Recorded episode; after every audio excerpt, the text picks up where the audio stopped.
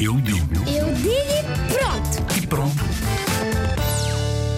Olá, sou o Carlos Miguel e para mim a guerra é tipo hum, dois países, que o governo desse país chateasse com o governo de outro país e o governo mandar tropas e isso para hum, tentar destruir aquele país.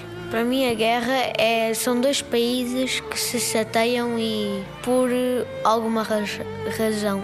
Olá, eu sou o Eduardo e acho que a guerra é, por exemplo, ahm, dois países, imagina, ah, se chateiam-se com o outro por alguma razão, então são tropas, coisas assim desse género que possam magoar e matar ah, por, por causa de alguma coisa que aconteceu de mal, que eles não gostaram.